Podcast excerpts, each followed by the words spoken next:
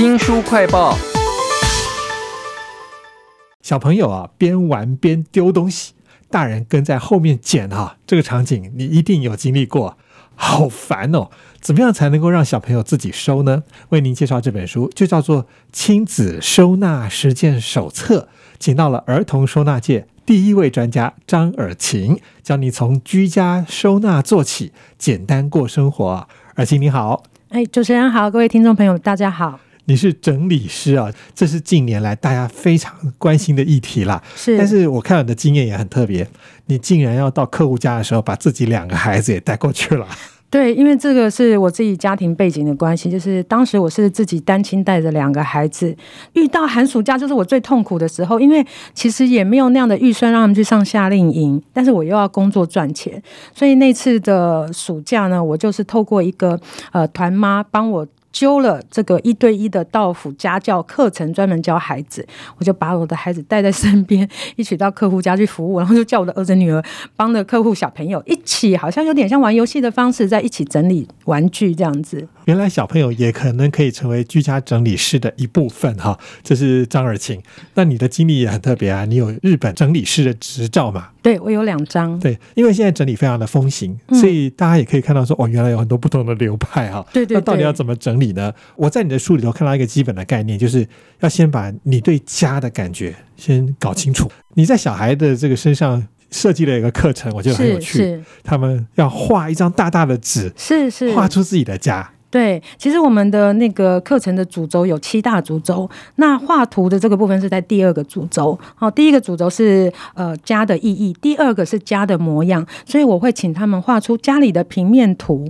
透过这个平面图来呃延伸一些游戏这样子，他画了以后，他就会知道说这个地方是干什么的，跟我的关系是什么嘛？嗯，而且我会呃给他们一些素材，比如说一些拼贴的素材，然后给他们一些色笔，他可以从杂志上剪他喜欢的家具，或是他可以画出他喜欢的呃墙壁颜色啊、地板颜色。所以你书里面有一个例子，我觉得好棒。那个小朋友觉得他自己的家是一个太空船。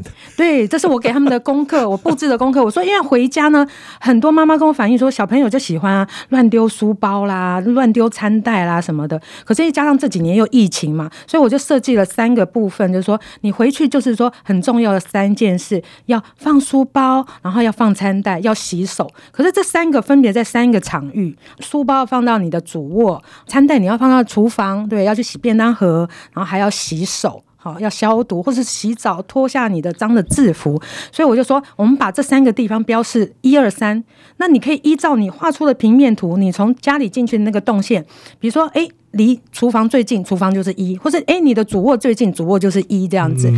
这三个顺序动线，你写出个一二三，然后再为你自己设计个角色。所以我们班上那时候就有小朋友说：“好，那老师我要当太空人。”我说：“好，那你就为太空人的厨房。”哎，你帮他取一个名字，他的主卧你帮他取一个名字，所以他们都很有创意哦。他们就说：“那我的厨房就叫做补给站 哦，我的我的房间就叫做休息室之类的。”就是因为这样，他感觉到空间跟他的关系，他就比较愿意把东西放到该放的位置啊。嗯，而且帮助家长不要一直用骂的碎碎念，你可以说：“哎，太空人，赶快去完成你的任务喽！”这样子。书名叫做《亲子收纳实践手册》，儿童收纳界第。第一位专家教你从居家收纳做起，简单过生活啊！书里面还有一个整理书，我觉得很棒，就是收纳的时候家居空间。嗯，你大致上都把它分成三块。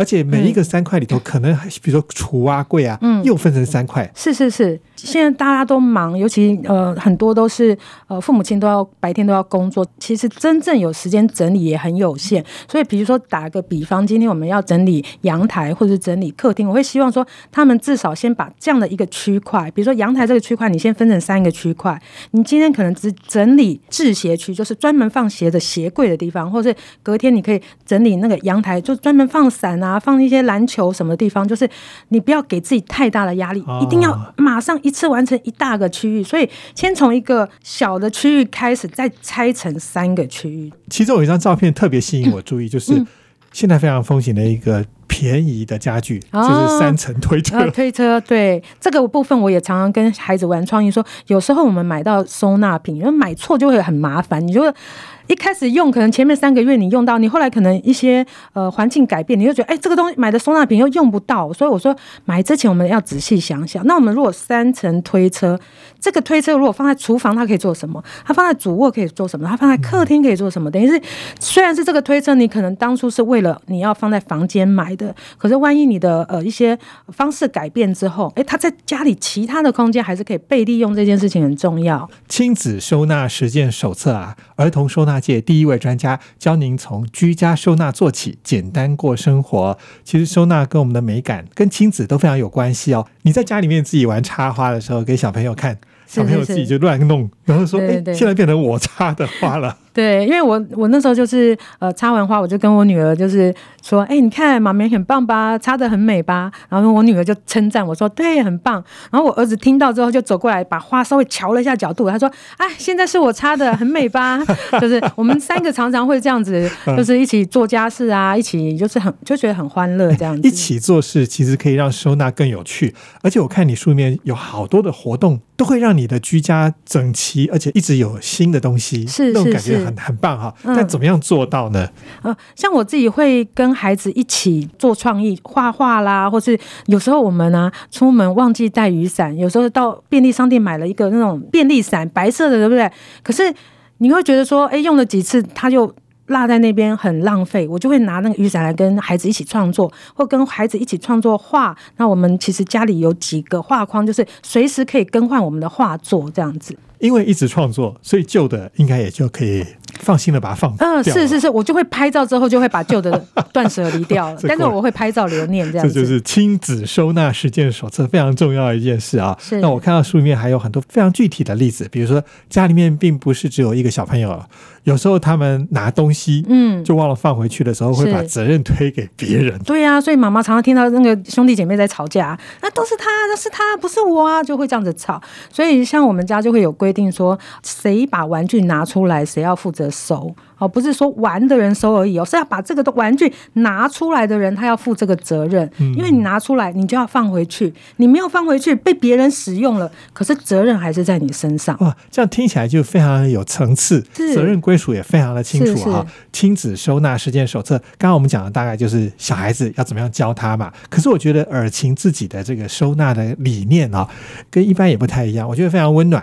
比如说，最常碰到的是你帮人家整理的时候，家人意见就不同。尤其是很多晚辈会在现场责备长辈，也会有爸爸在现场责备妈妈，这个情况会非常多。我通常第一时间我会先把两个人分开，然后去对呃，就是生气的那个人呃去。做一些说明，就是说，呃，通常他们会认为说，呃，就是因为这个家人懒呐，所以他才需要请到整理师之类的。